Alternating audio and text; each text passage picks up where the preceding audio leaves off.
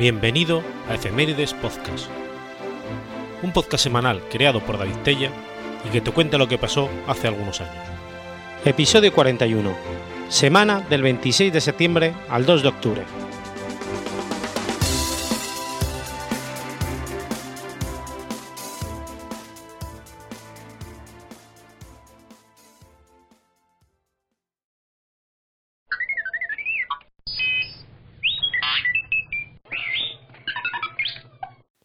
Lunes 26 de septiembre de 1983. Ocurre en la URSS el incidente del equinoccio de otoño. Se conoce como incidente del equinoccio de otoño a un incidente que puso al mundo al borde de una guerra nuclear. El incidente se produjo en un momento de graves tensiones en las relaciones entre los Estados Unidos y la Unión Soviética. Solo tres semanas antes, los militares soviéticos habían derribado un avión de pasajeros surcoreano, el vuelo 007 de Korean Air, que se había extraviado en el espacio aéreo soviético, matando a las 269 personas de a bordo, entre ellas varios estadounidenses. Bruce Blair, experto en estrategias nucleares de la Guerra Fría y expresidente del Instituto de Seguridad Mundial en Washington, D.C., dice que las relaciones de Estados Unidos y la Unión Soviética en ese momento se había deteriorado hasta el punto de que la Unión Soviética como sistema se orientó a esperar un ataque y tomar represalias muy rápidamente. Era una situación muy tensa y propensa a errores y accidentes. La falsa alarma que ocurrió durante la supervisión de Petrov no pudo haber llegado a una etapa más peligrosa e intensa en las relaciones entre Estados Unidos y la Unión Soviética. En una entrevista transmitida en la televisión estadounidense, Blair dijo que los rusos vieron en Estados Unidos a un gobierno preparado para un primer ataque, encabezado por un presidente, Ronald Reagan, capaz de ordenar un primer ataque. En cuanto al incidente con Petrov, dijo que esto es lo más cerca que hemos llegado a estar en una guerra nuclear accidental. El 27 de septiembre del 83, Stanislav Petrov, teniente coronel de las Fuerzas de Defensa Aérea Soviética, era el oficial de guardia en el búnker Serpukhov 15, cerca de Moscú, que ocupa el centro de mando de los satélites soviéticos de alerta temprana, cuyo nombre en código era OKO. Las responsabilidades de Petrov incluyen la observación de la red de alerta temprana por satélite y notificar a sus superiores de cualquier inminente ataque de misiles nucleares contra la Unión Soviética. Sí se recibió notificación por parte de los sistemas de alerta temprana de que se habían detectado misiles entrantes. La estrategia de la Unión Soviética era un contraataque nuclear inmediato contra los Estados Unidos, dentro de la doctrina de la destrucción mutua asegurada. Poco después de la medianoche, las computadoras del búnker informaron de que un misil balístico intercontinental se dirigía hacia la Unión Soviética desde los Estados Unidos. Petrov consideró la detección como un error de la computadora, ya que un primer ataque de los Estados Unidos era probable que involucrara a cientos de misiles simultáneamente lanzados con el fin de desactivar cualquier medio soviético de contraataque. Además, la fiabilidad del sistema de satélites había sido cuestionada en el pasado. Petrov desestimó la advertencia como una falsa alarma, aunque los relatos del evento difieren en cuanto si se notificó a sus superiores o no, después de lo cual él llegó a la conclusión de que las detecciones computarizadas eran falsas y que ningún misil había sido lanzado. Más tarde, los equipos identificaron cuatro misiles adicionales en el aire, todos dirigidos hacia la Unión Soviética. Petrov volvió a sospechar que el sistema informático no funcionaba bien, a pesar de que no tenía otra fuente de información para confirmar sus sospechas. El radar terrestre de la Unión Soviética fue incapaz de detectar misiles más allá del horizonte y esperaba a que se identifique positivamente la amenaza implicaba limitar el tiempo de respuesta de la URSS a unos pocos minutos. Posteriormente se determinó que las falsas alarmas fueron causadas por una rara alineación del Sol sobre las nubes de una gran altitud y las órbitas de los satélites Molnilla, un error más tarde corregido por las referencias cruzadas de un satélite geoestacionario. El Sol se había elevado sobre el horizonte en el ángulo exacto para que los satélites interceptaran sus señales térmicas como un ataque de misiles. Al explicar los factores que conducen a la decisión, Petrov se refirió a su creencia y la formación de que cualquier primer ataque de Estados Unidos sería masivo, por lo que cinco misiles parecían un comienzo ilógico. Además, el sistema de detección de lanzamiento era nuevo y, en su opinión, aún no totalmente digno de confianza. Mientras que el radar de tierra había fallado al recoger pruebas de corroboración, incluso después de varios minutos de la falsa alarma. Cuando le preguntaron por qué no había dado la alerta, contestó simplemente, la gente no empieza una guerra nuclear con solo cinco misiles. Petrov se sometió a un intenso interrogatorio por sus superiores acerca de sus acciones. Inicialmente fue elegido por su decisión. El general Yuri Botintsev, entonces comandante de las Fuerzas de Defensa de Misiles de la Defensa Aérea Soviética, que fue el primero en escuchar el informe Petrov y el primero en revelarlo al público en la década de los 90, establece que las acciones correctas de Petrov fueron debidamente notadas. Petrov mismo afirma que inicialmente fue elogiado y se le prometió una recompensa, pero recuerda que él también fue reprendido por inadecuada representación de documentos con el contexto y pretexto de que no había descrito el incidente en el diario militar. Después de esto, Stanislav Petrov fue relegado a un puesto inferior por desacatar las normas, y el error fue ocultado por el gobierno de la URSS. El incidente se dio a conocer públicamente en la década de los 90, a raíz de la publicación de las memorias del general Potimtsev. Informes generalizados de los medios desde entonces han aumentado la conciencia pública de las acciones de Petrov. El reconocimiento de la hazaña de Petrov no vino hasta mucho tiempo después cuando recibió su primer premio, el World Citizen Award, el 21 de mayo del 2004. En 2006, Petrov viajó a Estados Unidos y fue homenajeado por las Naciones Unidas por su valiente actuación. Algunos analistas de la Guerra Fría cuestionan si el protocolo estándar de la Unión Soviética, que requería múltiples fuentes de advertencia, podría haber seguido estrictamente en caso de que la advertencia del ataque de misiles involucrara a Petrov. Oleg Kalugin, un ex jefe de contrainteligencia extranjera de la KGB que conocía bien al presidente soviético Andropov, afirma que la desconfianza de Andropov hacia los líderes estadounidenses era profunda. Es posible que si Petrov hubiera declarado las advertencias del satélite válidas, un informe tan erróneo podría haber provocado a los líderes soviéticos a convertirse en belicosos. Kalugin dice, el peligro estaba en el pensamiento de los líderes soviéticos. Los estadounidenses pueden atacar, por lo que es mejor atacar primero.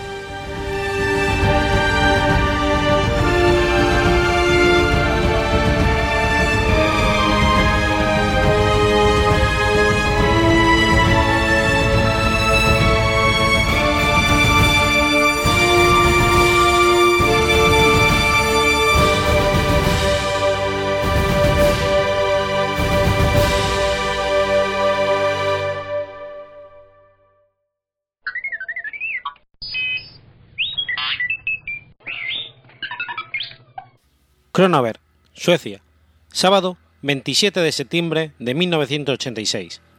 Muere en accidente de autobús Cliff Barton, bajista de Metallica. Cliff Barton nació el 10 de febrero de 1962 en San Francisco, California.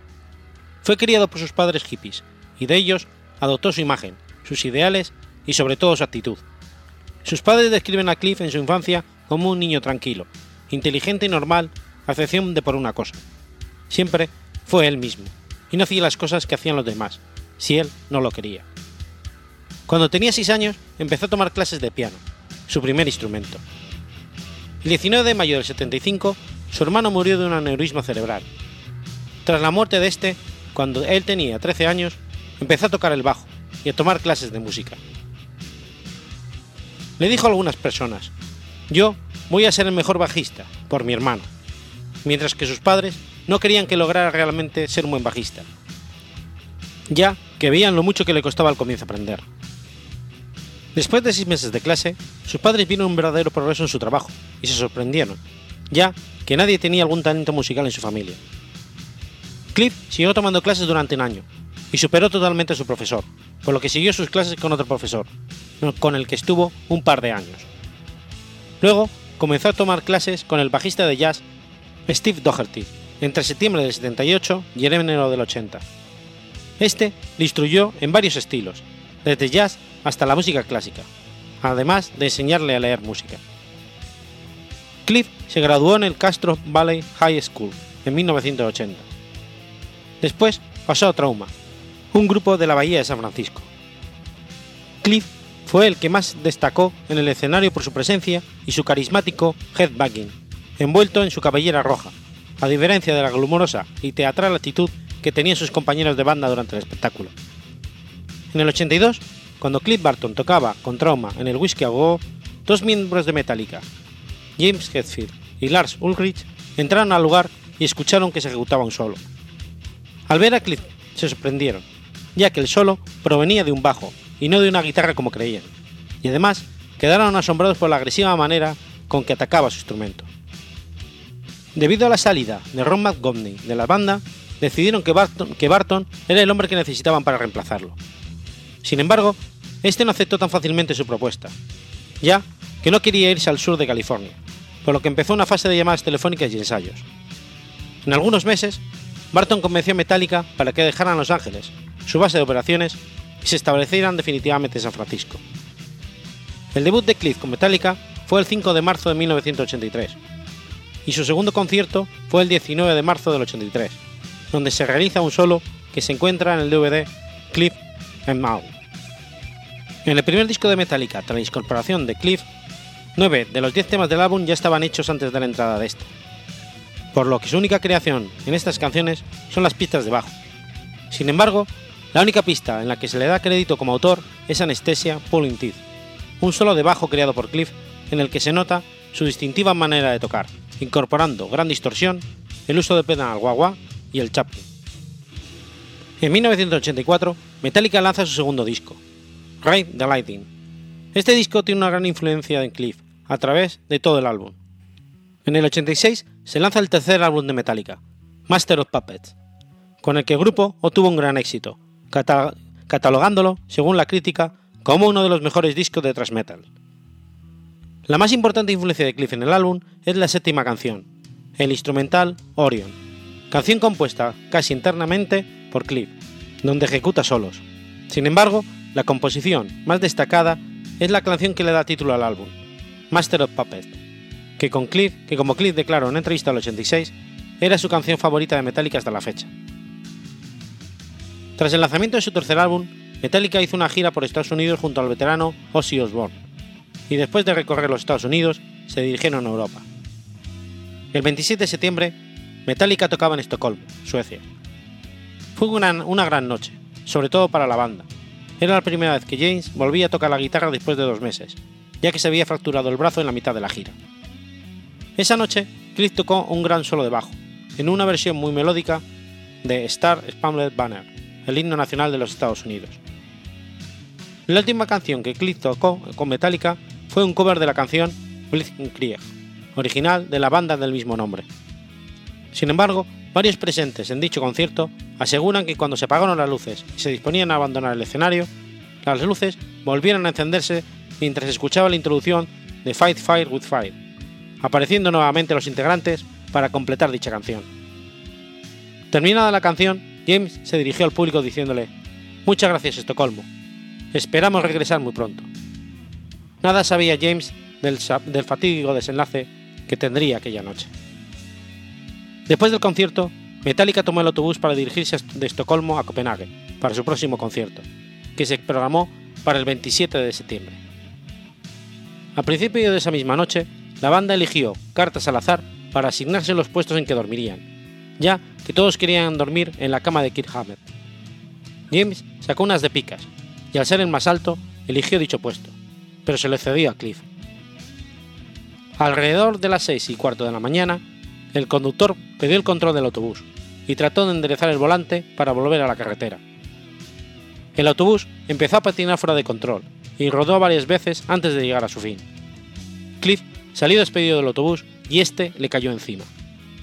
La banda salió del autobús y encontraron a Barton aplastado por él.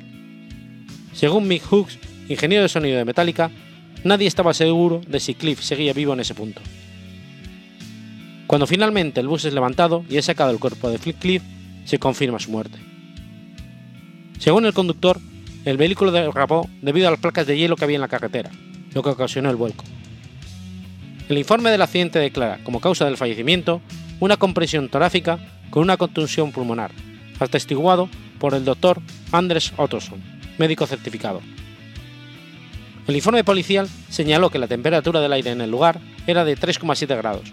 Sin embargo, no se hace mención alguna sobre placas de hielo en la carretera. Las pesquisas determinaron que el conductor, contra todas las especulaciones, no iba ni ebrio ni dormido. Su cuerpo fue trasladado de nuevo a los Estados Unidos. Su funeral se realizó el 7 de octubre del 86 en Chapel of Valley, en la localidad de Castro Valley, California. Fue incinerado y sus cenizas fueron repartidas en el rancho de Maxwell, un lugar donde había pasado mucho tiempo con sus amigos Jim Martin y Di Donato. A pesar de que solamente estuvo en el grupo tres años y medio, como se puede ver en los vídeos de Some King of Monster, Metallica aún sigue teniendo a Barton presente. 14 horas antes del accidente, Cliff había dado una entrevista a una revista sueca llamada Sweden Rock Magazine. Sus últimas palabras a los medios fueron: Uno de mis sueños es tener mi propia casa. Ahora vivo con mis padres, pero como estoy de gira, puedo decir que no la tengo. Tal vez un día, si consigo el dinero, me compraré una. Cliff habló de la gira y predijo que se estaba gestionando una nueva escena de thrash metal y que tal vez experimentarían con hacer más suave su propuesta y conseguir un productor importante para hacer más rápido el trabajo en el estudio. También habló del éxito de Master of Puppets, del estado financiero de la banda e irónicamente del autobús que lo llevaría a la muerte.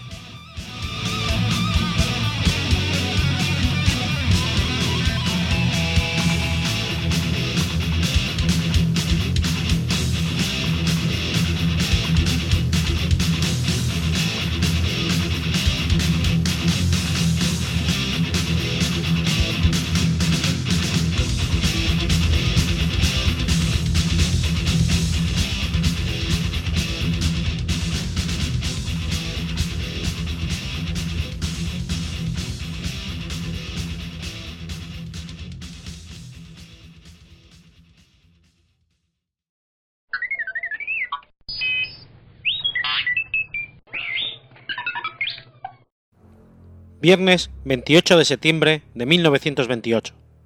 Alexander Fleming descubre la penicilina. Alexander Fleming nació en Darvel, Escocia. Trabajó como médico microbiólogo en el Hospital St. Mary de Londres hasta comienzo de la Primera Guerra Mundial. En este hospital trabajó en el departamento de inoculaciones, dedicado a la mejora y fabricación de vacunas e inyecciones y sueros. Almond Edward Bright, secretario del departamento, despertó el interés de Fleming por nuevos tratamientos para las infecciones. Durante la guerra fue médico militar en los frentes de Francia y quedó impresionado por la gran mortalidad causada por las heridas de metralla infectadas en los hospitales de campaña. Finalizada la guerra, regresó al Hospital St. Mary, donde buscó intensamente un nuevo antiséptico que evitase la dura agonía provocada por las heridas infectadas. La historia popular de que el padre de Winston Churchill pagó por los estudios de Fleming cuando el padre de Fleming salvó la vida a Winston Churchill es falsa. De acuerdo con la biografía de Kevin Brown, Fleming describió la historia de su colega y amigo André Gratia como una fábula asombrosa. Tampoco fue Fleming quien salvó la vida a Churchill durante la Segunda Guerra Mundial. Este fue curado utilizando otro medicamento, llamado sulfarifine, el cual era conocido entonces por el nombre de M&B 693, por los laboratorios que lo desarrollaban, May and Baker Elite. En una entrevista radiofónica, posteriormente a la guerra, Churchill se refirió al medicamento que le salvó la vida como el admirable MIB. Los dos descubrimientos de Fleming ocurrieron en los años 20, y aunque fueron accidentales, demuestran la gran capacidad de observación e intuición de este médico escocés. Descubrió la isocima durante sus investigaciones de un tratamiento a la gangrena gaseosa que diezmaba a los combatientes de las guerras. El descubrimiento ocurrió después de que mucosidades procedentes de un estornudo cayesen sobre una placa de Petri en la que cultivaba un cultivo bacteriano. Unos días más tarde, notó que las bacterias habían sido destruidas en el lugar donde había depositado el fluido nasal. El laboratorio de Fleming estaba habitualmente desordenado, lo que resultó una ventaja para su siguiente descubrimiento. En septiembre del 28 estaba realizando varios experimentos en su laboratorio, y al inspeccionar sus cultivos antes de destruirlos, notó que la colonia de un hongo había crecido espontáneamente, como un contaminante, en una de las placas de Petri sembradas con Staphylococcus aureus. Fleming observó más tarde las placas y comprobó que las colonias bacterianas que se encontraban alrededor del hongo eran transparentes debido a una lisis bacteriana. Para ser más exactos, Pinicellum es un moho que produce una sustancia natural con efectos antibacterianos, la penicilina. la lisis significaba la muerte de las bacterias, y en su caso, la de las bacterias patógenas crecidas en la placa.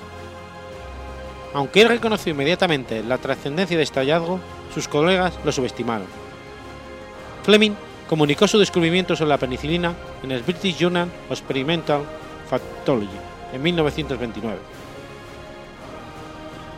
Fleming trabajó con el hongo durante algún tiempo, pero la obtención y purificación de la penicilina a partir de los cultivos de Penicillium notatum resultaron difíciles y más apropiados para los químicos. La comunidad científica creyó que la penicilina solo sería útil para tratar infecciones banales, y por ello no le prestó atención. Sin embargo, el antibiótico despertó el interés de los investigadores estadounidenses durante la Segunda Guerra Mundial, quienes intentaban emular a la medicina militar alemana, la cual disponía de sus familias. Los químicos Ernest Boris Chain y Howard Walker Florey desarrollaron en Inglaterra un método de purificación de la penicilina que permitió su síntesis y distribución comercial para el resto de la población.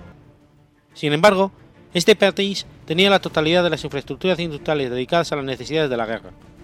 Por este motivo, ambos investigadores acudieron a Estados Unidos a poner en marcha plantas de producción dedicadas exclusivamente a la penicilina. Fleming no patentó su descubrimiento, creyendo que así sería más fácil la difusión de un antibiótico necesario para el tratamiento de las numerosas infecciones que azotaban a la población. Por sus descubrimientos, Fleming compartió el Premio Nobel de Medicina en el 45 junto a Ernest Chain y Howard Walter Florey. Fleming fue miembro del Chelsea Arts Club, un club privado para artistas, fundado en 1891 por sugerencia del pintor James McNeill Whistler. Se cuenta como anécdota que Fleming fue admitido por el club después de realizar pinturas con gérmenes, pinturas que consistían en pincelar el lienzo con bacterias pigmentadas, las cuales eran invisibles mientras pintaba, pero surgían como intensos colores una vez crecidas después de incubar el lienzo. Estando de gira por España, en 1948, informa a su esposa del mal que truncaría su, vida meses después. Con todo, continúa su trabajo en el Instituto de St. Mary, que dirige desde 1946. Allí colabora una joven griega, la doctora Bureka, con la que Fleming siente gran estima. Cuando ésta regresa a su país, Fleming, ya solo, se ve arrastrado por su recuerdo e ira a por ella, para hacerla su esposa en 1953. Fleming murió en Londres en 1955 de un ataque cardíaco. Fue enterrado como héroe nacional en la cripta de la Catedral de San Pablo de Londres. Su descubrimiento de la penicilina significó un cambio drástico para la medicina moderna, iniciando la llamada era de los antibióticos. Otros investigadores posteriores aportaron nuevos antibióticos, como la streptomicina, utilizada para el tratamiento de la tuberculosis, salvando millones de vidas. El aporte científico de Fleming es doble, pues además de descubrir una molécula química llamada penicilina, también encontró una molécula enzimática, la lisocima, con actividad antibiótica. Las enzimas, como la lisocima y los péptidos antibióticos, son componentes naturales de la inmunidad innata de los animales que podrían ser utilizados con fines terapéuticos similares a la penicilina. Por esta razón, Fleming puede ser considerado como el primero en descubrir una enzima antimicrobiana.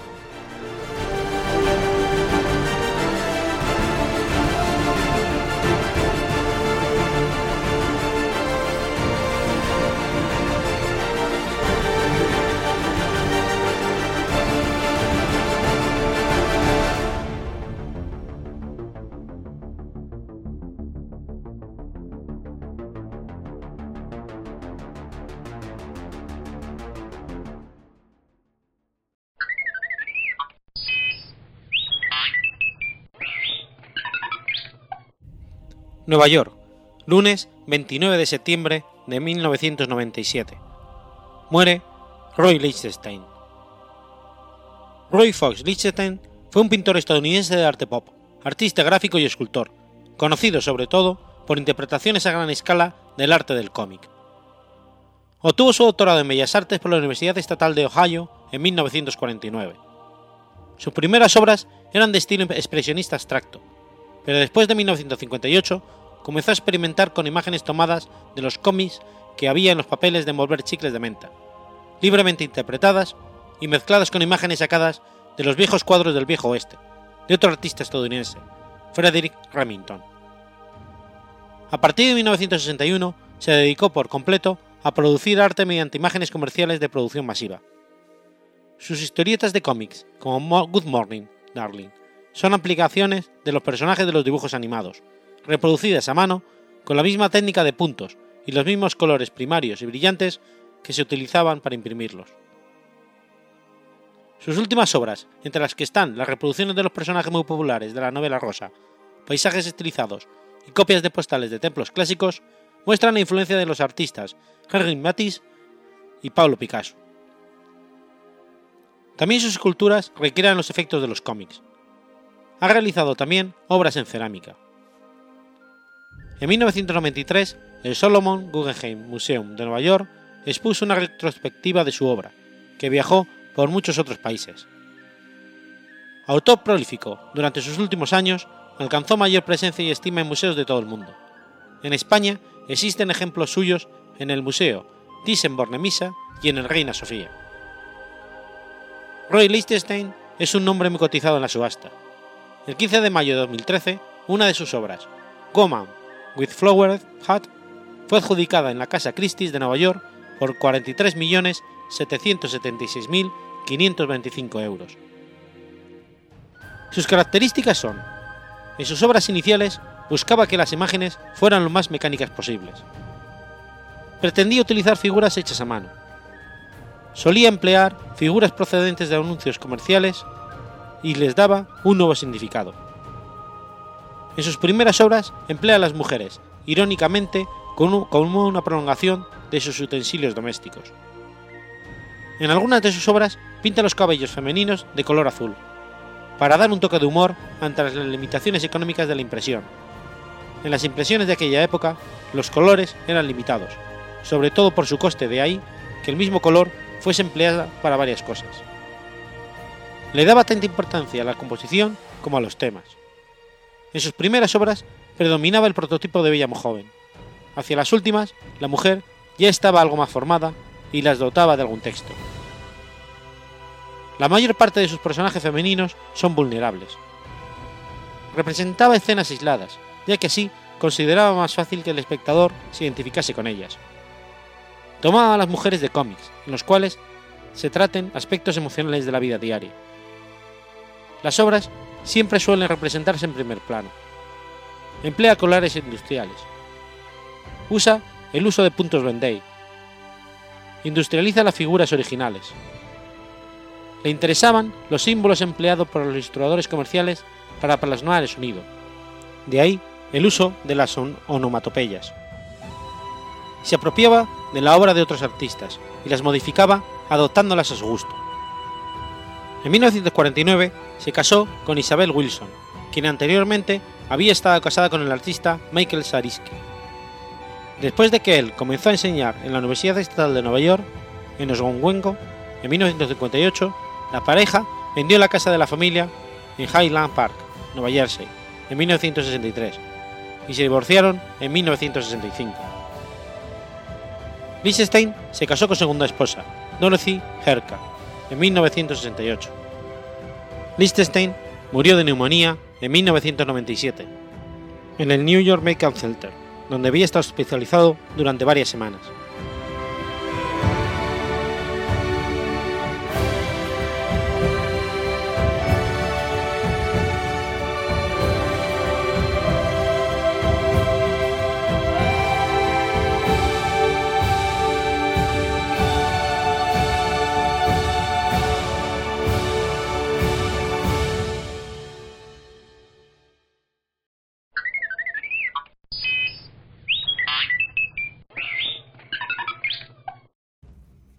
Pasadena, California, lunes 30 de septiembre de 1985.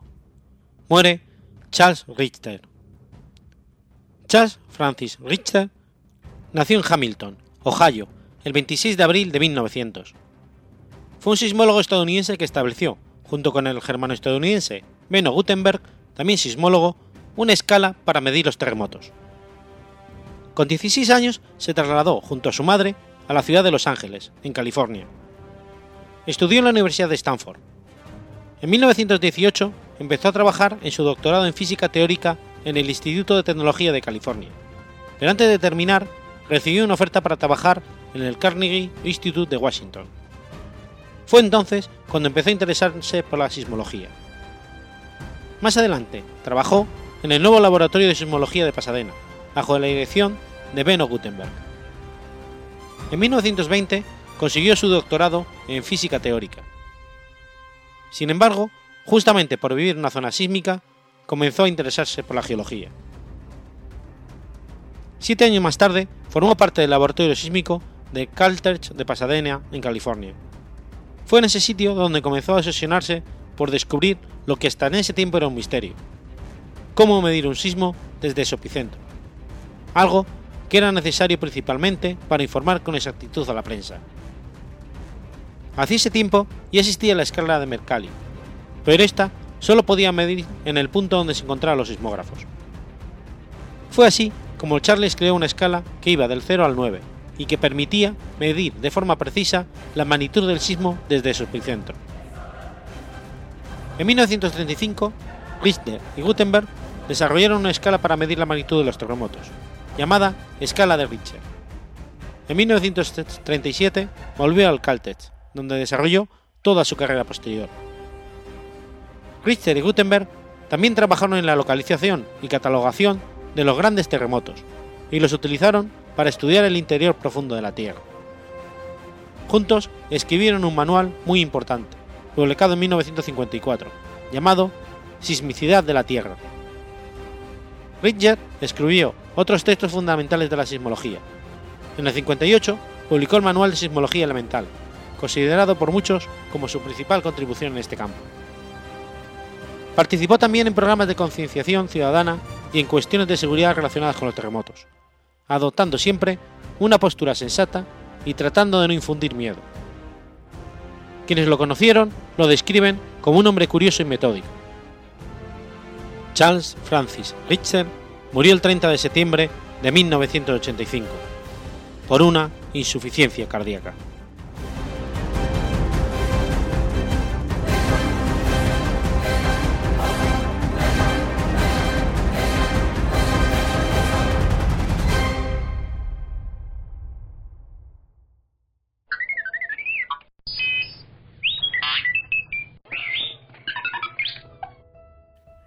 Detroit, Michigan, sábado 1 de septiembre de 1881.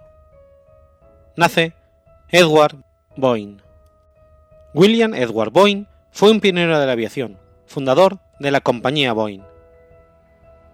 Estudió en la Universidad de Yale, graduándose en 1903 e inició su aventura empresarial aprovechando las oportunidades que surgían en el aventurado y cíclico mundo de la industria de la madera en el noreste de Estados Unidos. En 1910, Boeing asistió a una demostración aérea en California, y desde entonces descubrió su interés por el mundo aeronáutico.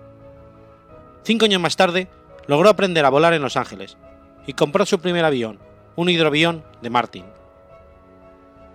Estos primeros vuelos aficionados, poco a poco, fueron convirtiéndose en profesionales. Boeing y su amigo, Conrad Westberg, diseñaban piezas del avión, que ellos encontraban susceptibles de ser mejoradas respecto al diseño inicial. Años después, en 1916, Boeing fundó la compañía Pacific Aeroproducts, justo un año antes de que Estados Unidos entrara en la Primera Guerra Mundial. El edificio que construyó la primera factoría de aviones se ubicaba junto al río Douglas Smith, que era un granero hecho de madera denominado granero rojo. Boeing cambió el nombre de la compañía por el de Boeing Airplane Company, y empezó a obtener pedidos del ejército estadounidense. En 1934, el gobierno de los Estados Unidos le acusó de prácticas monopolísticas y le obligó a dividir la compañía en tres: United Aircraft Company, Boeing Airplane Company y United Airlines. Boeing vendió sus acciones de Boeing Airplane Company, pero lejos de abandonar el mundo aeronáutico, continuó trabajando en otras empresas del negocio dedicó el resto de su vida a la cría del caballo de pura sangre. Se convirtió en uno de los criadores más nombrados de América. Se puede decir que nunca perdió su interés por la aviación, y durante la Segunda Guerra Mundial se ofreció voluntariamente como consultor de la compañía. Vivió hasta el año 1956, suficiente tiempo como para ver a la compañía que él creó incorporarse a la era del reactor. Murió el 28 de septiembre de 1956.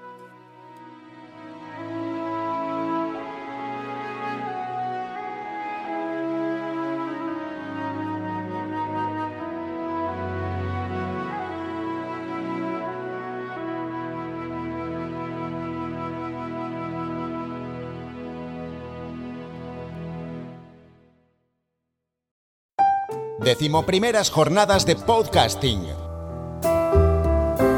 14, 15 y 16 de octubre en La Térmica, Málaga. Más información en jpod16mlg.es.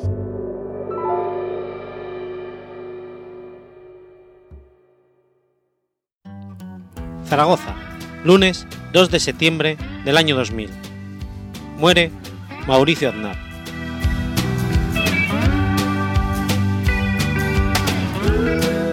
Mauricio Aznar Müller nació en Zaragoza en 1964. Fue un poeta y músico aragonés, líder de las bandas Golden Zippers, Más Virgas y Algamat. Algunas de sus canciones, como Apuesta por el Rock and Roll, popularizada por Héroes del Silencio, han pasado a formar parte del acervo cultural del rock hecho en Aragón.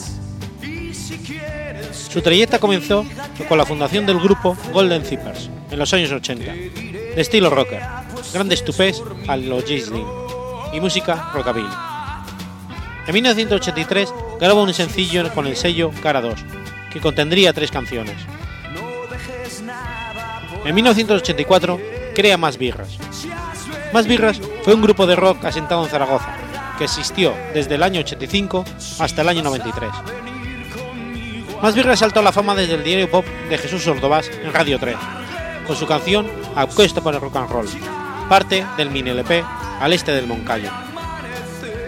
El grupo estaba compuesto por Mauricio Aznar, a la guitarra y voz, Miguel Matas, al bajo, y Víctor Jiménez, a la batería, Mariano Ballesteros, al saxo, y contó con la constante colaboración del músico y compositor aragonés Gabriel Sopeña. Llegó a grabar al menos cinco veces a lo largo de su corta vida. Aparte de la canción citada anteriormente, produjo otras magníficas como Cash, la chica más guapa de la ciudad. Su última grabación, Tierra Quemada, se grabó en el 92, en Madrid, para Pasión Cía. Es probablemente el trabajo que contiene sus mejores temas y letras, como su auténtica y rotunda poesía, expresando la madurez artística del grupo y confirmando a Mauricio Aznar como un grandísimo poeta. Contó con la producción de Tony Luz, mucho más adecuada para las características del grupo. Tras la marcha de Kino, el grupo contará con la presencia del fino guitarrista Josu García, entonces músico de Carmen París, que aportó al disco alguno de sus mejores momentos.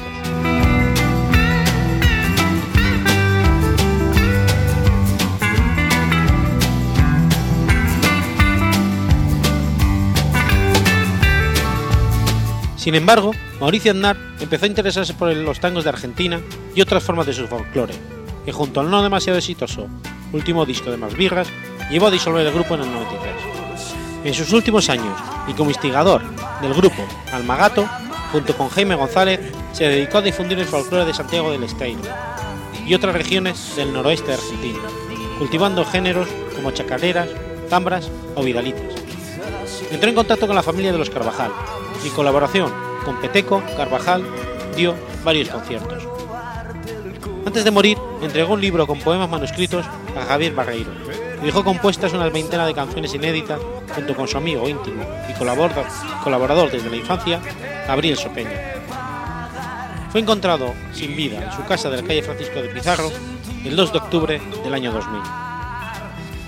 Como homenaje, la ciudad de Zaragoza inauguró un paseo con su nombre. late el corazón.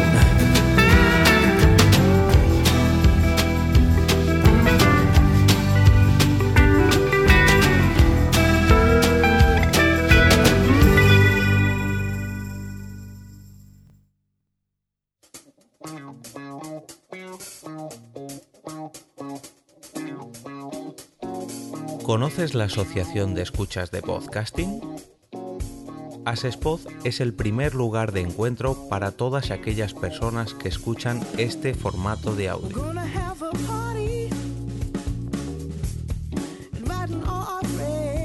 Compartimos, comentamos y escuchamos una gran cantidad de podcasts, pero seguro que no los conocemos todos. Nos falta este que estás escuchando ahora mismo.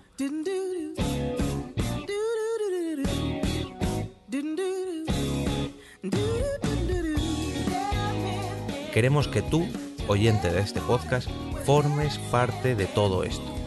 Asociate gratis en nuestra web, asespod.org. Búscanos en las redes sociales, Twitter, Facebook y Google ⁇ Recuerda, asespod.org.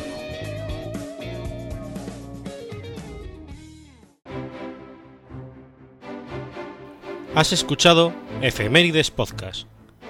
Si quieres ponerte en contacto conmigo, puedes hacerlo por Twitter a la cuenta arroba o mi cuenta personal, arroba telladavid, o por correo electrónico a la dirección efemeridespod.gmail.com.